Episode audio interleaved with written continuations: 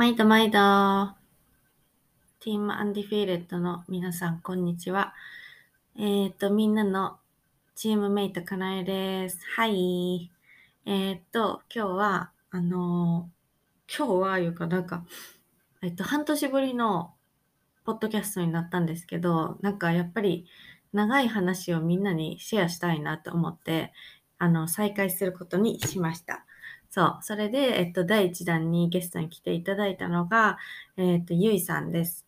と、ゆいさんは、あの、MLM の、美容系の MLM のコンサルタントをされてる方なんですけど、もう、えっと、私が初めて、うん、彼女を知ったのは、えっと、同じビジネスプログラムに、あの、入っている受講生っていうことで知り合ったんですけど、もうその時から彼女のやっぱ決意とかがすごくて、うん、なんかもうやるぞっていう感じだったんですね。そう。で、それで、えっと、彼女は、私とカレンさんの出している、えっと、ビジョナリープランナーを使ってもらっています。そう。で、それを、えっと、ずっと続けてくださっていて、で、えっと、自分に向き合う時間、それと、あの、どんどん行動に移していくくっていう、あの、もう、えーなんていうの？決意と、マインドと行動、そのもう3点セットがもう本当に揃って、彼女には。で、今ね、また新しいことを始めたそうで、なんかそこに至るまでの、なんかそうやって自分の、なんかマインドジャーニーっていうんかな？なんかインナーワークジャーニーを、あの、今回はシェアしていただきました。なんか私が、なんか、まあ、この話を聞けて嬉しいなとか、なんか、あ、そうなってよかったなとかいう気持ちもあるんやけど、その瞬間とか、その今ね、ゆいさんがなんか目覚めたっていうんかな。目覚めた、もう目覚めてはいたけど、なんかまた新しいなんか階段に上がった瞬間に、一緒に私がいられることとか、あとはなんか少しでも私がお手伝いできたんやって思って、なんかめちゃくちゃ嬉しいです、私は今。すごい嬉しいです。あの、どんな風に彼女が今まで、うん、ジャーニーしてきたかっていうのをぜひ聞いていただきたいと思います。それではどうぞお聞きください。ございます。ゆゆいさん、お疲れ様でした、今日一日。お疲れ様でした。なんか今はもう怒涛の毎日が今続いてまして、あいろんななことを やる必要があって。夏休みが思ってたより長かったっていう。そう、やばいんですよ。えっ、と、6月の中旬から始まって、今なので、本当にもう、もう本当に3ヶ月ぐらい、丸、丸。すごい。そう、もう少しこれは普通そうなの？普通です。これが普通なんです。マジで？えコロナだからとかじゃなく、いや、あ、でも、そうですね。うん、いや、んコロナだからっていうわけではなく、ないんですけど、やっぱりでも感覚的には、なんか、ずっと家にいる感覚はします。あへのえ、どうしても今、学校自体が、こう、夏休み入る前の学校自体が、えっと、普通月から金じゃないですか、学校って。うんうんけど、月曜日がなかったんですよ。ああそうそう。まあ、次からあの今、今週から始まるんですけど、うちは。もう始まってる、あのアメリカでも始まってる地域はあるけあど、今週から始まるんですけど、月曜日、あの次から月曜日もちゃんとある、通常のあの スケジュールには戻るんですけど。よかったねやっと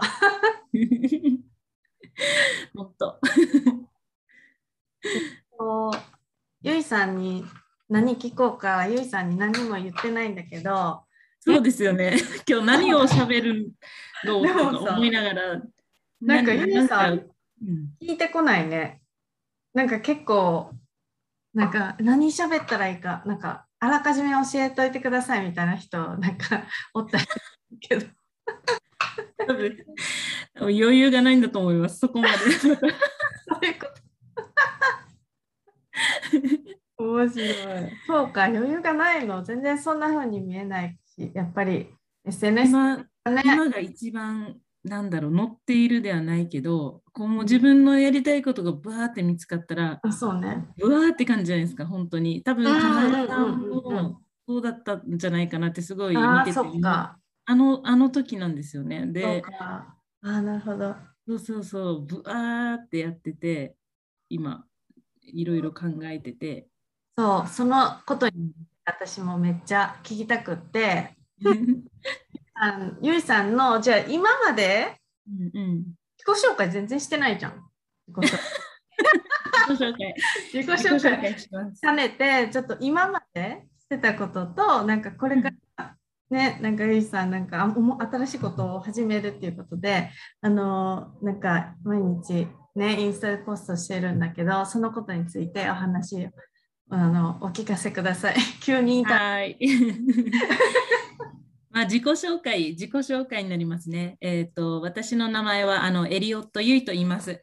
えっ、と、私、沖縄の出身なんですけども、えっ、と、約3年前に、あの、沖縄からアメリカに初めて、あの、海外に、あの、移住してきました。で、まあ、きっかけはもう、あの、私、国際結婚なので、あの、旦那さんの、あの、仕事の都合で来たんですけども、あの、その、そこに、あの、ここちらに来る前、アメリカに来る前は、あの沖縄の方で作業療法士って知ってます？かなえさん。作業療法士って聞いたことありますか、あの病院とか施設とかあのいいろんなところにまあいるんですけど、うん、理学療法士とはまた違う違います？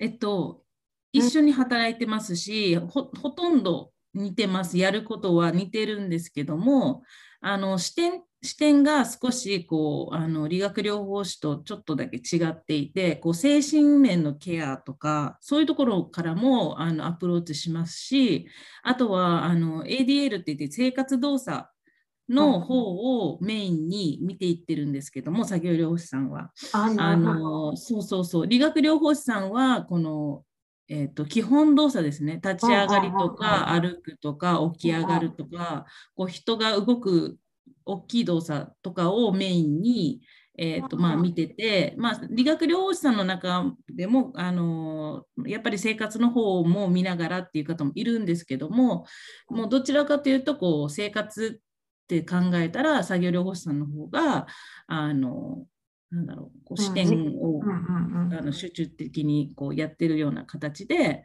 何かって言ったらこの、まあ、障害を持ったり怪我をしたりうん。でそれによってこうあの、まあ、できなくなった今までやってたこのせお家での生活っていうのが、まあ、やりにくくなってたりとか今までと同じように生活ができなくなってる方々っていうのがやっぱいらっしゃるんですけどもまああのえーとまあ、基本動作さっき言ってた立ち上がりとか起き上がりとか基本動作はまあもちろんなんですけどもその先にあるこう基本動作をすることによって、まあ、あの生活をしていくんですけどもその生活をもっとやっぱりやりやすくするためにちょっとこううん発想の転換で今までやってた動作はもうあの難しくなってきているのでそれをいかにあのやり方を工夫したりあの代替えみたいな感じでやあのこう違う発想でやっていくことによっへて生活が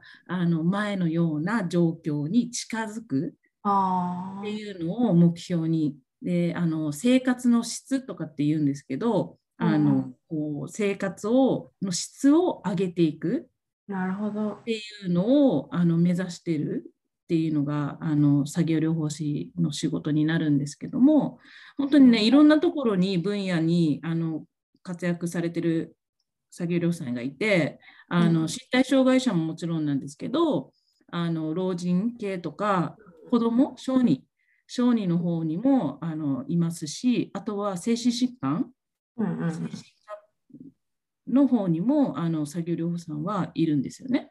うーん精神疾患に関しては理学療法士さんはいないんですけど、作業療法士さんはあの精神疾患も関わってるのがど。あります。はい、でそれを、まあ、私の場合はあの、えー、と主に老人を老人の方を相手にずっと,、えー、っとやってきて、まあ、それだけではないんですけどあの急性期病院とかにも働いていたのであの本当に、あの脳梗塞で倒れてあの救急車で運ばれてきてっていう方とか、もう怪我をしてとかあとはやけどしたり、あとは本当に転んで骨折したりもいろんな人をまあ見てはきたんですけど主に私は一番関わってたのがこの老人の分野、介護保険の分野にの方があの多かったんですよね。うんうん、そう今まで。で、まあ、それをやってはきて、やって、で、10年間や、10年、約10年ぐらいやってきて、で、まあ、あの、まあ、旦那さんの仕事の都合で、ちょっとアメリカにあの移住することになって、うんうん、そうすると、あの、アメリカとあの日本ではこの資格が違うのでアメリカにそう来てくると同じ仕事をあのその資格を資格で作業療法士の仕事をするってことができないんですよね。まあ、それは分かっていてであとはあの私 国際結婚ではあるんですけどこう英語の方がすごい苦手で、うん、うん、アメリカで働くんだったらやっぱり英語を勉強してからになるだろうなとかっていろいろ考えながらこうあの そうこっちそうなんかね、うん、いろいろやっぱり一番に思うのが、うん、なんかえ英語でまたあれを勉強し直すのみたいな感じの。そうそうそうそうそう だって日本語でもさ、うん、言葉絶対難しいだろうし、うん、私知らない言葉で やるの。そう、ね、プラスアメリカの制度とかもよくわからないし、あそうね、現状がどういうものなのかっていうのもわかんないし、まあ、もう本当にね、私、未知すぎて、このアメリカ生活が。まあ国際結婚はしたんだけど、してもずっと日本にいたので、うんうんまあ別に旦那さんも細かくこうアメリカがこうだよなんて言う別に生活もできるじゃないですか。うんうん、でそういうふうにやってきたからうんアメリカに行くで旦那さんが行ってしまう行ってしまうと、まあ、海外あの戻ってしまうってなった時に、うん、まあ、でも、うんまあ、ついていく予定であ予定でそのままやってたんです2年半ほど、まあ、離れて暮らしてはいたんですよね、ビザの関係で。そうそう、ビザが下りなく降りなくってっていうか、まあ、一から取り直すってことで、うん、あの時期的時期的にちょっと時間がかかる時期になってて、うん、そう2年半かかっ、まあ、あのあの移住って形にはなったんですけど、うん、そうもう私の中で道すぎてもうねあの全てを捨てていこうみたいな、うん、覚悟で、うん、なんか勝手にこう全部捨てないといけないみたいな感覚になって、うん、そうそう来たんですよね。で、えーと、アメリカに来てでその時にそれ,、まあ、それの時にすでにも長男が、えーと4歳半。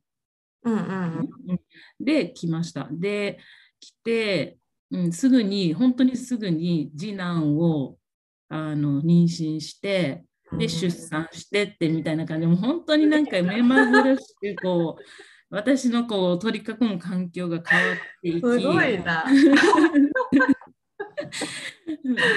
そうなんかいろんなことがバーって過ぎていってあのじっくりこう自分のことを考える余裕とかも全くなくてそうそうそう、そういうふうにこう過ごしていたんですよ。うん、でそんな時に、まあ、あの今スキンケアのコンサルタントとして、あの働いてるんですけども、その時にやあのかいあの出産後にあに肌の状態が変わってしまって、なんかもう本当に肌がボロボロになっちゃってもう自分のなんだろうなもう自信がすごいなくなっちゃって今までこうね、あの仕事もやっててこう結構バリバリやっててっていう状況から一変して何もなくってしかも自分の見た目も変わっちゃってみたいなそうそうそうもうすっごい落ち込んで。私もそうやったわ。そうそうかる。そう。もうなんかもう本当になんかあの時すごい自信がなかったすごく自信がなかった状況で、うん、うん。そうそうそう。でその時に、まあ、スキンケアを探し始めて出会ったのが今のこの仕事をしているロドフィールズのあのスキンケアだったんですけどもうそこから出会った時からすっごいあの使って感動して、うんうん、でなんかこれを仕事にできるって聞いてああやってみようみたいな感じで、もうそうそうそうどんどんどんどんこう話が進んでいって、でももう右も左もわからない状態から始まって、SNS 発信 SNS 自体もやってなかったんですよずっと。あそうなん持ってはいただ。けどあ本当に何の発信もしてないようなやり方も分かってないような。あ、そっか。状況の中から SNS 発信でお仕事をしていき、うんうん。もうなんだ自分の写真をまず載せることすらもう震えるぐらい手で。こう押すこう投稿を押すのも震えるぐらいの状況だったけどでも結構もう周りの人のサポートがあったのででいろんなこう私と同じような状況初めてやる人ばっかりだったし、うんなんかこの仕事って結構ね初めてやる人多いからうんでそういう人たちと一緒にこう支え合いながらやっていって、まあ、1年が過ぎみたいな。あそえ、いつ頃始めたんですか？そのロダンは。うは、えっと、1年半前、1年ちょい前ですね。あ、そうなんだ。へえ。1年4ヶ月ぐらいかな、まだ。へえ。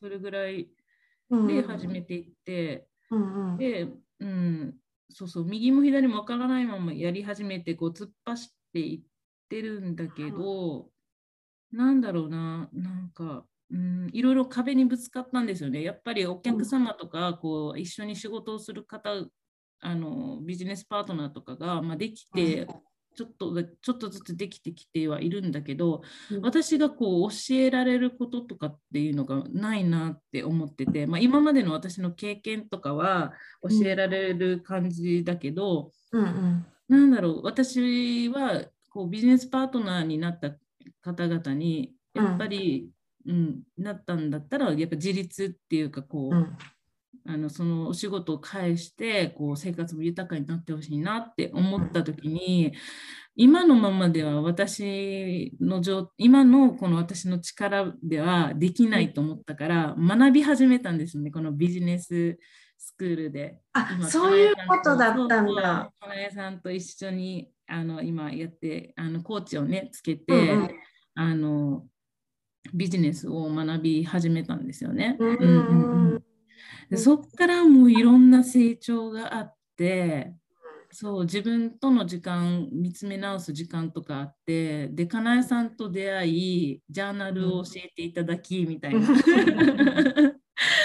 そうで毎朝こうやっていったりこう自分のビジョンを見たりうん。する中で、やっぱり昔いや昔っていうか前にやってたこの作業療法士時代がすごい私は好きだったのでうんうん。その思いがぶわーって出てきてだけどでもね最初気づいてなかったの自分で。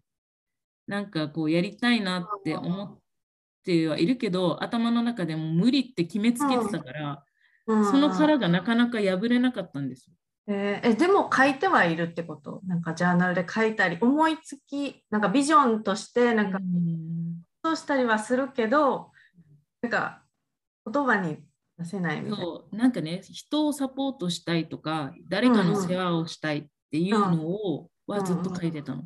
あずっと今までやってきたことをなるほど。そ。のままやりやりたい。ずっとそれは頭の中にあってそれはずっと書いててうんうん。でそれがあの、まあ、スキンケアのこのコンサルタントでもできるから、うんうんうん。それをずっと目指してるもうん自分もいたけど。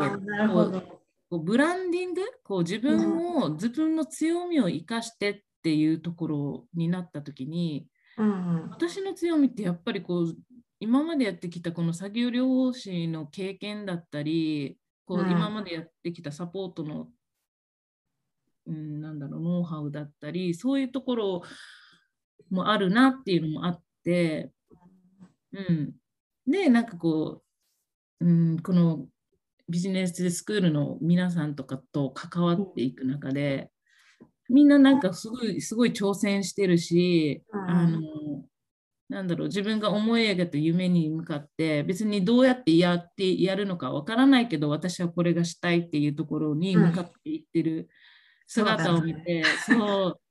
ああ私もできるかなみたいななって。あでプラス今あのビジネスサポートをあの、まあえっと、コーチエミコーチはコーチエミで、あの私のメンターみたいな感じなんですけど、このビジネスサポートっていう面ではあのアンナさんって方が今ちょっと一緒にやってくれてるんですけども、あのそうアンナさんにねぐさって言われたんですよ。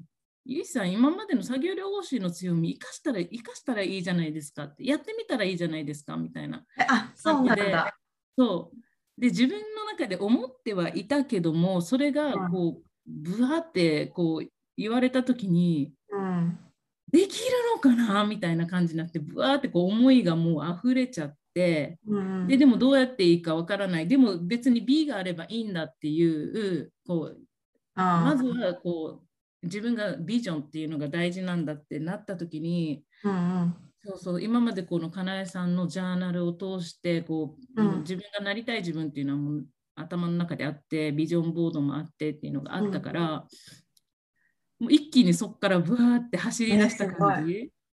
そう。やっぱりなんかそれなりたいっていうのをいきなりそのアンナさんに言われたわけじゃなくて、きっと、うん、そうきっとうん。きっとゆいさんがポロポロって出してたんやろうな、うん、そうそうそうそうそうそうそうそう、なんかあの自分で無意識というか 無意識かもしれないしなんか、うん、の人にはなんかちょっと感じ感じる人にはかなんか伝わってくるちょろちょろやるじゃないですか。なんか本人がなんか気づいてないのか気づいてるのかよくわかんないけど同じ みたいな。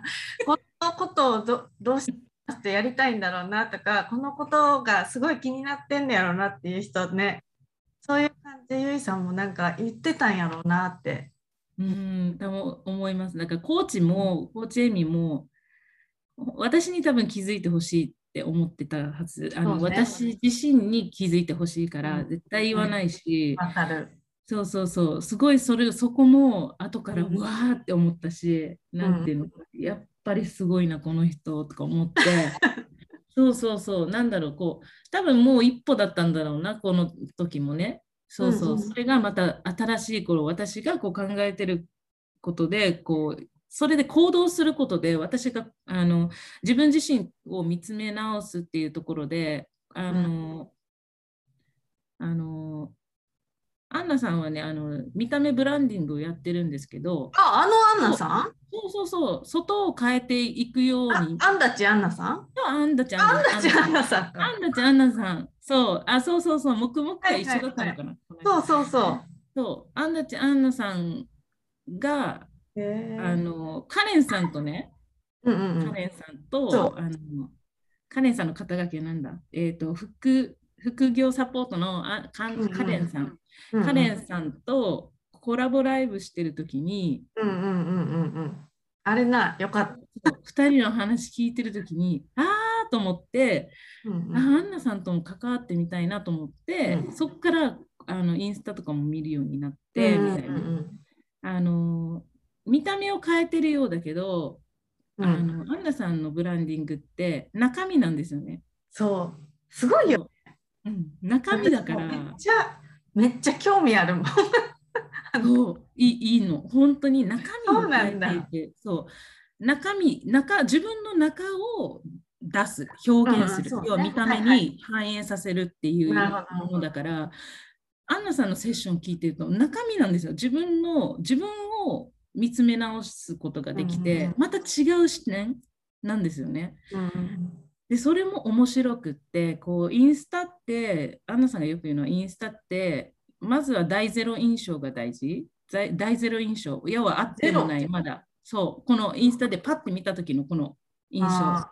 ななんていうのかなこう。1でもないわけ。1でもない。ゼロ。そうそうそう。っていうのとか私の中で頭になかったこう発想とかを聞いてそうそうそう。で話を聞きながらこう思いを形にしていく作業っていうのをやってみませんかっていうふうに言われてそう、うん、で今もずっとやってたんだけどあのなんだ私の中でこう時間っていうのはすごいもう本当に大事なもので、うんうん、あの多分時間をかければ自分でもやっていけるものだけど、そうね。こうこういうふうにコーチとかそういうビジネスサポートの方の力を借りることでもなんていうのかなこう表現力がもっと豊かになるし、うん。あの気持ちも乗るし、うん誰かの手を借りるってそういうことなのかなって思って、うん一人でやらなくていいんだって自分の中で分かったので、うん。花江さんのこのジャーナルも一緒にやるしこうやってこういろんな人と関わることで自分が成長していけるこの人たちの考え方に乗っていくことで自分が成長していけるっていうことが本当に分かって、うん。すげえ。そうそれでなんかもう乗ってるもう今もう流れに乗ってる感じ、本当にフローですね。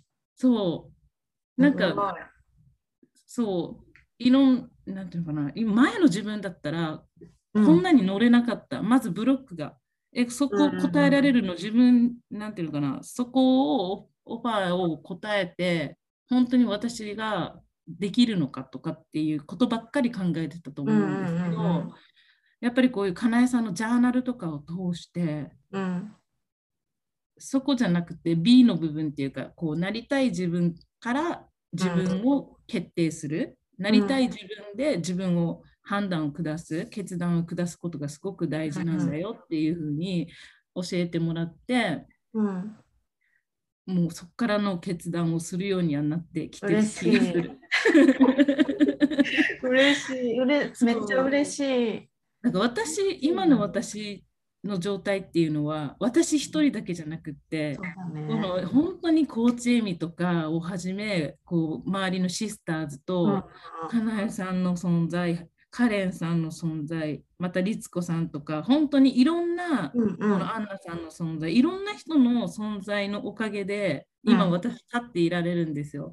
一人では立てないので。そうね。でもそれもさ、ゆいさんが手を出さないと誰も手を差し出してくれないからやっぱりそこで手を出したゆいさんはすごいなって、うーん。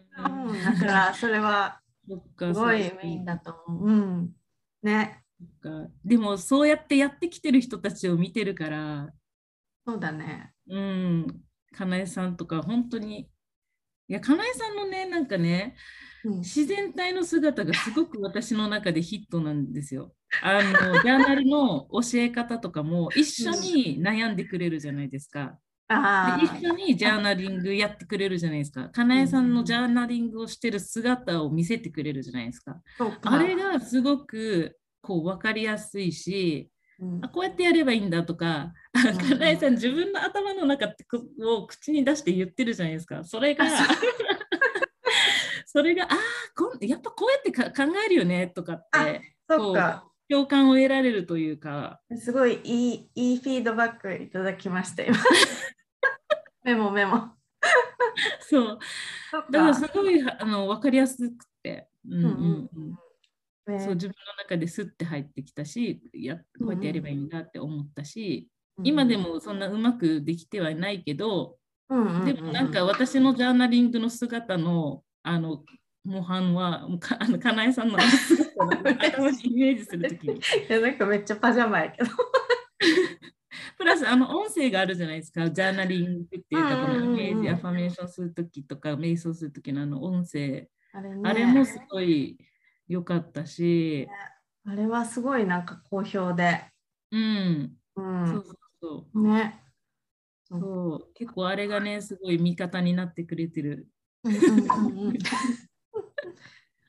じなんか私その時まあなんかとはいえねなんかそうやってロダンでずっとやってきてうんか変わるってなった時にうん変わる？変わるっていうか新しいものをアドオンするみたいな感じなの、うん追加するみたいな。追加するみたいな感じやけどそういう時になんかなんか葛藤とかがあったりしました。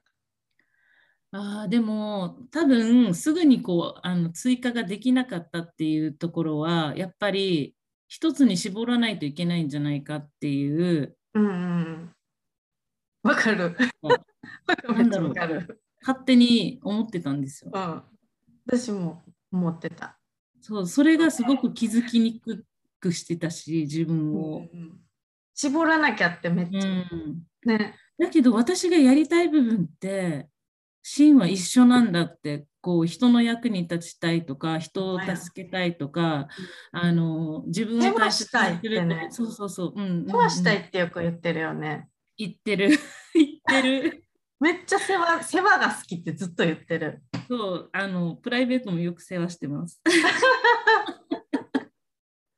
なんかね、喜んでくれたら嬉しいんですよね。何かして、してあの喜んでくれる姿を見たらすごい面白い嬉しくて、私、自分のことかね。そうそうそう。特にこうアメリカに来て結構、結構沖縄の人ってそういうの好きなんですよ、多分。でアメリカに来て、なんかこう、あの初めてこう出会った人とまた人間関係を築うんうくん中でも、結構世話してる自分もいるうんし、うんうん。ほっとけない、うんほっとけない自分もいるし、多分好きなんでしょうね。これが好きなんだなって思ってて、うん。うん。で、こういうあのこのスキンケアのローダウンのコンサルタントもあの自分だけじゃなくってあの周りのためにこういろいろやることでこう自分の、あのなんていうのかな？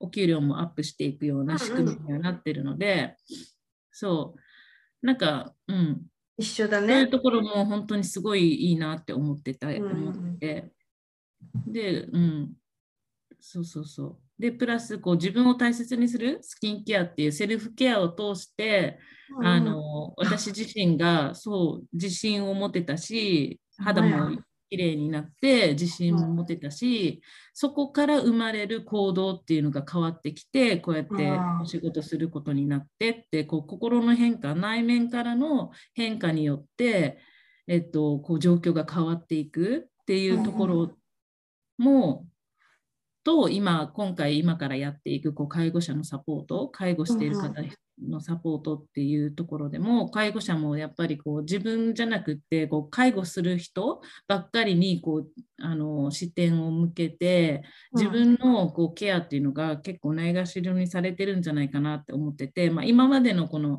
作業療法士をしてる時に結構思ってる部分があって、うんうんうん。この介護者さんが結構大変な思いしてるなってでもそこのサポートがずっとできなくって、あの患者さんとか利用者のリハビリとかをやっててもこの家族支援とかっていうのが結構十分にできていないなっていうのがあってそこに結構モヤモヤって感じがあったんですよね。でそこもいそこを思い出して、うん、やっぱりこう自分を大切にすることであの、うん、気持ちが豊かになってプラスそれがこの介護している家族に対しての愛情表現がもっと豊かになることにつながるんじゃないかなっていうふうに考えて、うんそうなんか真の部分は一緒なんですよね。こう自分を大切に、うん、そうすることでそう。そういうのに気づけたからあ別にうん。なんか違うように見えて、うんうんうん。私がやりたいところはうん一緒なんだなって。うんうんそこに気づけてうん。そう。分けなくていいしこれが私だしこうビジネスってアイデンティティだってあの、うんうん。よよく言うじゃないですか。うんうん。本当に自分のこう生き方だからうん。そこはなんかこうスパンって割り切れないし、ね。うん、多分真の部分は一緒だから伝えることはあの一つっていうか一つっていうか定まってるから別に、うん違うことをやってるようでも私はここを教えたいんだよっていうことがうんうん。私の PP さんっていうかこう私がサービスしたい方にそれが伝わればいいかなって思っててそう素晴らしい。今走り出してる感じ です。今ねうん。走り出して。うん。そっか。なんかうんいいね。そうか。いやなんかやっぱりなんで Y って大事なんやなって思って。うん。がそこでやっぱり全部つながってるなって。うんうんうん。とかいうのとかね。うん。なってるし。うんなんかちょっと深いなと思って。聞き入ってた。いや、でも、金井さんがやってることもすっごい深いし、めっちゃ助かるし、そう、深いの、すごい深いの。深いね。私、そして結構、うん、結構ここをやらないっていうか、ここを大事って思う分かってない私自体が分かってなかったんで全く。うんうんうん、誰も、あの戦戦略は10%なんていうかな。はにはえっとなんだっけ。メメンタル。マインドセットが80%で戦略が20%って言われながらも、うん、そのマインドって何なのかが分かってなくって、うん、やっぱどっかで頭の中で戦略っていうのが頭にあるんですよきっと。やっぱりね。なんか行動ってなったらやっぱり、うん、なんか行動から作られているまず行動から始めるっていうのがやっぱり私たちのデフォルトだったから、うんうん。うん、そこをまず変えていかないと変えるならそこからなんだけど発想がないしそういう発想ないし。今まで本当にあの雇われながらこうお仕事をしてるところで、全くそういう考えって浮かばなかったんですよ。うんね、自分の思考を変えていくとかっていう考えが浮かん、うん、まずなかったから、うん、うん、こうビジネスをやることによって自分と向き合う時間がもう本当に多いじゃないですか。うん、なんで私はここでいつもこうあのぶつかっちゃうんだろうとか投稿するにせよ、うん、全然何を書いていいか分かんなくって止まったりとか、うん、でなんか本当にどうでもいいようなこう投稿をしてしまったりとか、そうそういう自分がすごく嫌でなんかうん。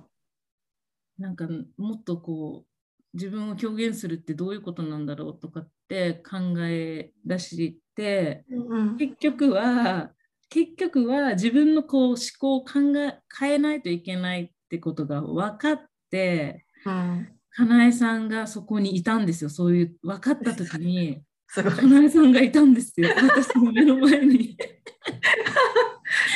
はい、ジャーナルやりますって、ジャーナル教えますって。ああみたいな、なんてタイミング？だと思って、そうそうそう。よかった。うん、あそんなことに気づいてない時とか、うん、気づき出したけどどうしたらいいか分かんない時ってあるじゃん。ありますあります。はいあります。でも何したらいいのとかなんかすごいしんどい時期、うん、と思うんやけどなんかその時の自分にかけてあげたい言葉とかありますか？あなんかねやっぱり GO GO GO GO GO ってずっとこうもうやればいいんだ、 GO GO GO GO GO ってやってしまってたんですよ、その時って。うんうん、止まっちゃダメだって思ってたんですよ。うん、止まっちゃダメだって。はあ、わかる。ねえ、もうもうやればいいみたいな。うん、だから、やるだけやるやるやる、それを継続する。うん、うん、そう、継続なんかあると思ってたよね。そう、そう、思ってて。とにかくしんどくても。でもあの時の自分に言いたいことは、うん、止まってもいいんだよって。止まったことが 止まってることがこう継続をストップさせてることではないって。そうだね、うん、そうだね。そうじゃなくてこう自分を見つめ直したりこう自分の考えをこう整理しているこのこの時間も継続にの中の一つだし、うんうんうん本当に止まるっていうのはもう諦めちゃう。もうやめる。今やってること自体をもう諦めちゃう。やめるってことなんだよって、その意味が本当にその時の自分は分からなかったので、本当だね。そうゴーゴーってやってる自分に、うん、一旦こう立ち止まって休んで考えてみ、うん、見ることが一番の近道なんだよって。ね、休んでほしいよね。うん。ちょっと。そう休まないとわからないことがいっぱいあって、うん、うん、いやで特にこう、まあ、MLM ってこうあのうん、なんていうのかな。すごい始めやすいじゃないですか。誰にでも始められるから、う。ん、そう。そう。ブワーっていくんだけどうん。やっぱりあのなんだろう。会社的なものもやっぱりこうプッシュされるじゃないですか。会社とかでこう、うんうん。プッシュされるっていうか会社にはプッシュされてないや。会社にはプッシュされてないんだけど SNS とかを見てると、ああ、SNS をる。見てると周りがどんどんこううなん上がっていってるような感覚に見えるね。自分が、なんだろう止まってるんじゃないか遅いんじゃないか。うん、そうだ、うん、そうそうそう。会社にもプッシュされてないんだよ。されてないんだけど自分で勝手にうん。思い込んでた。んですよね、多分。あなんかいや今考えたらそうだ。いや、うなんか、ロダンの人って特に、すごい、うん。なんか、いけいけみたいな、うん。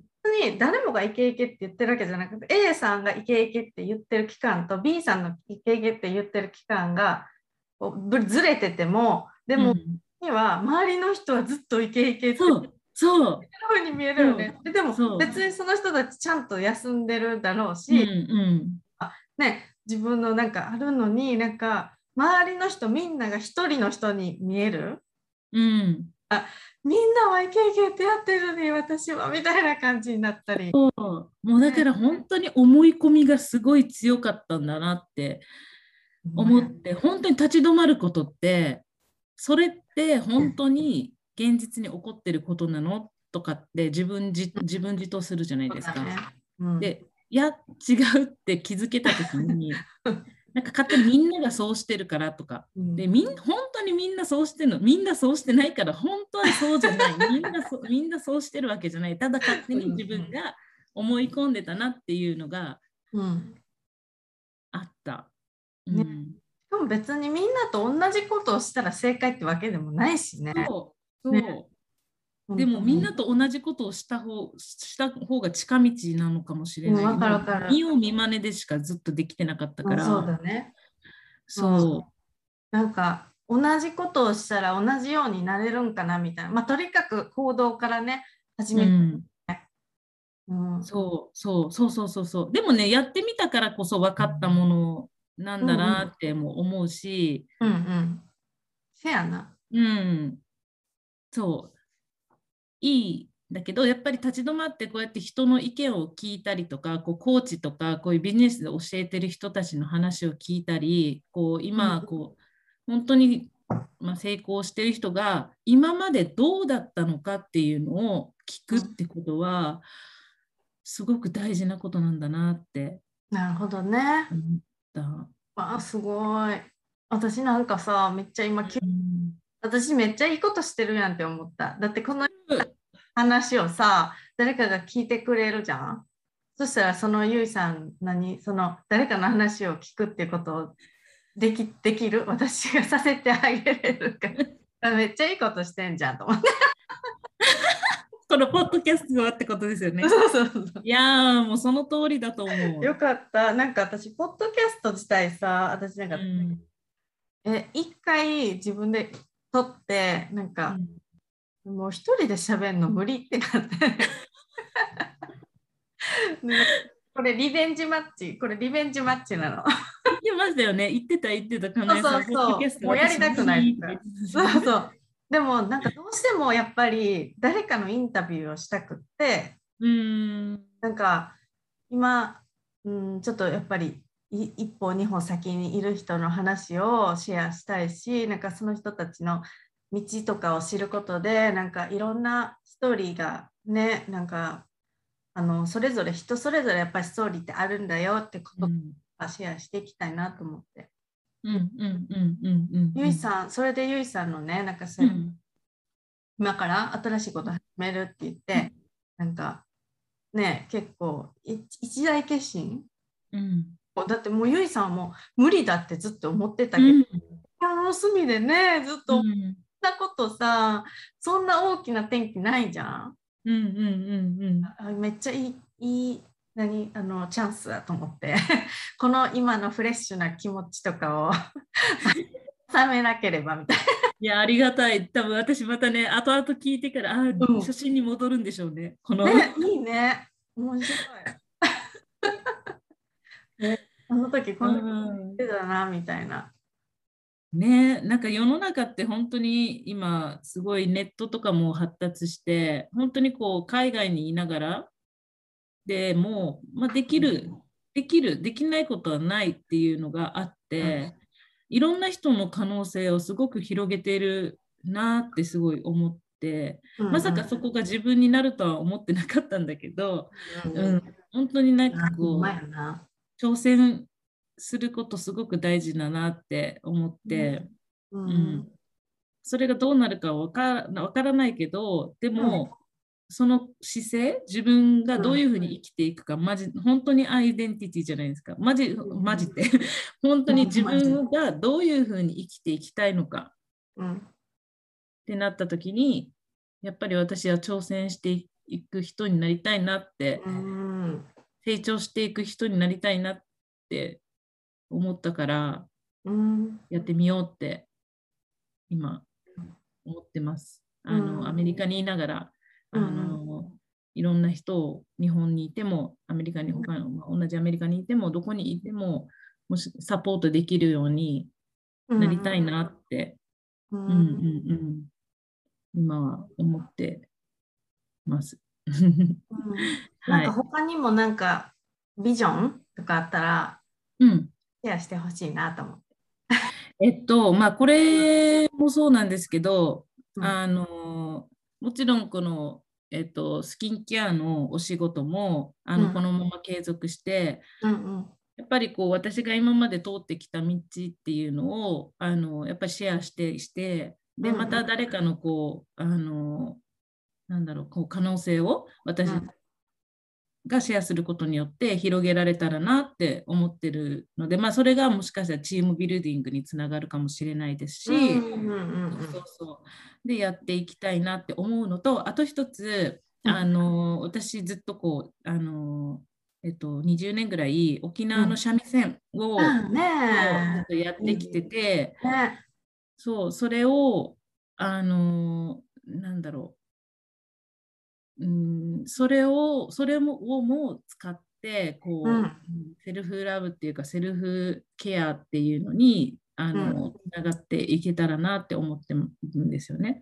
で、うん。そう思ったのもこう SNS でこう三味線をシェアすることによってうん。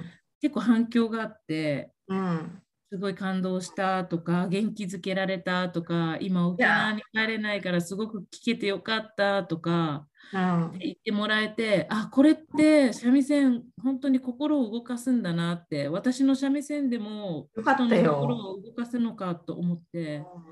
だからそれを今まで私はずっとこう趣味としては自分のためにやってきたけどえ趣味にしてはさ、でも、じゃあ進めてんじゃん。なんかえ趣味、あれ趣味なの？私なんか。趣味です。趣味 趣味。趣味あんな趣あんな趣味ある？あ、私、あ、そうなんだ。なんかみなんかそう舞台に立ってコンクールとかなんか出てた人なんかなコンクールも出てはいました。趣味ちゃうたやん、それ趣味なのそれって。なんだろう、こう、コンクールに挑戦することを楽しんでたんですよ。え全然趣味じゃ趣味な す趣味っていうか、すごい特技。うん。特技でいいのかな？特技、そう、特特技技で。あそう、だから作業療法士をこう沖縄でやってた時も、患者さん、患者さんに弾いてたりとかしてたんですよ。うあん。の三味線を、ねあのリハビリ終わった後に一曲弾いたりとか。あそれめっちゃおもろいやんな。そう、そうやってて。ぽいと思って。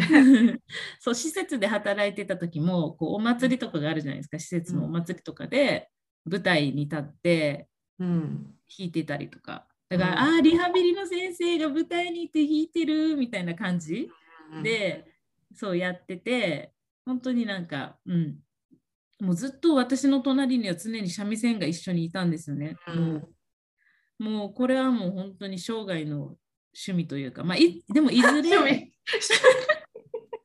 でもいずれね、教えたいなとは思ってて、うん。そうそうそう、だから教師の免許っていうのがあるんですけど、三味線の。あ、そうなんだ。そうそう、それを取っていきたいなって思ってて、うん。まあ、それをプラス、まあ、今のこの介護者サポートとかでうんうんもこう活かせたらなってね。思ってて、そう、今私はこの3つ、この開業者サポートと、えっ、と、スキンケアを通してのこのセルフケアとかっていうのと、うん。あとはこの三味線うんを通してこう人の癒しになるとかっていうのをこうやっていきたいなって今思っています。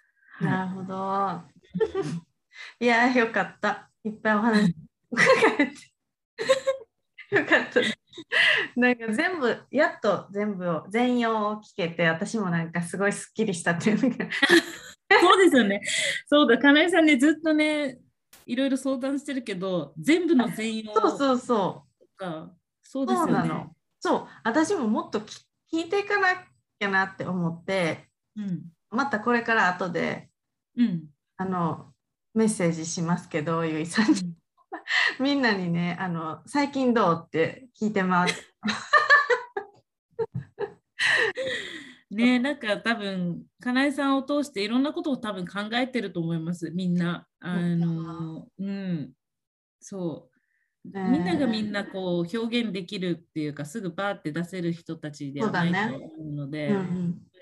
すごい聞いてくれるとね、頭の中も整理できるし、うんうん逆うん。にそれが気づきにもなったりするから、うんうんうん。うん、よかった。うん、よかったんです。よかったです。ちょっと、何これ、ポッドキャストってどうやって終わったらいいんだろうね。ちょっと待って ありがとうございました、ゆいさんみたいな感じ。はい。かなえさん、ありがとうございます。呼んでくれて。もう、あの、食べる場を与えてくれてありがとうございます。うんなんか私も聞けてよかったしこのはいこんな感じのゆいさんのお話でした なんかうん私なんかちょっと楽しみすぎてなかったかな。大丈夫？私大丈夫？大丈夫だった？まあこんな感じでなんか本当にお話聞けてよかったし、うん、その場に立ち会えたことがすごく嬉しいなって思います。で、えっと、ここからお知らせなんですけど、えっと、私とカレンさんのコラボしているこのあの話題の話題？話題？お話の中でもあの話題に上がった、えっと、ビジョナリープランナーについてのワークショップがあります。えっとまあ、ビジョナリープランナーとかじゃなくても普通に普通にさなんかマインド整えたいそしてもう行動もやっていきたいでもこう時間がないとかプランができんとかそういう人にあのぜひ来ていただきたいなって思っています。あのーなんかねすごくね有意義有有益なお話でもう私毎回ねカレンさんの話ふんふん言って聞いてるんですけどあのたくさんの人にとってあのうんあのなんだろうな欲しかった情報そしてなんか学びになると思うのでぜひお越しください。えっ、となんやろこのどっかはいリンク貼ったらええんかな。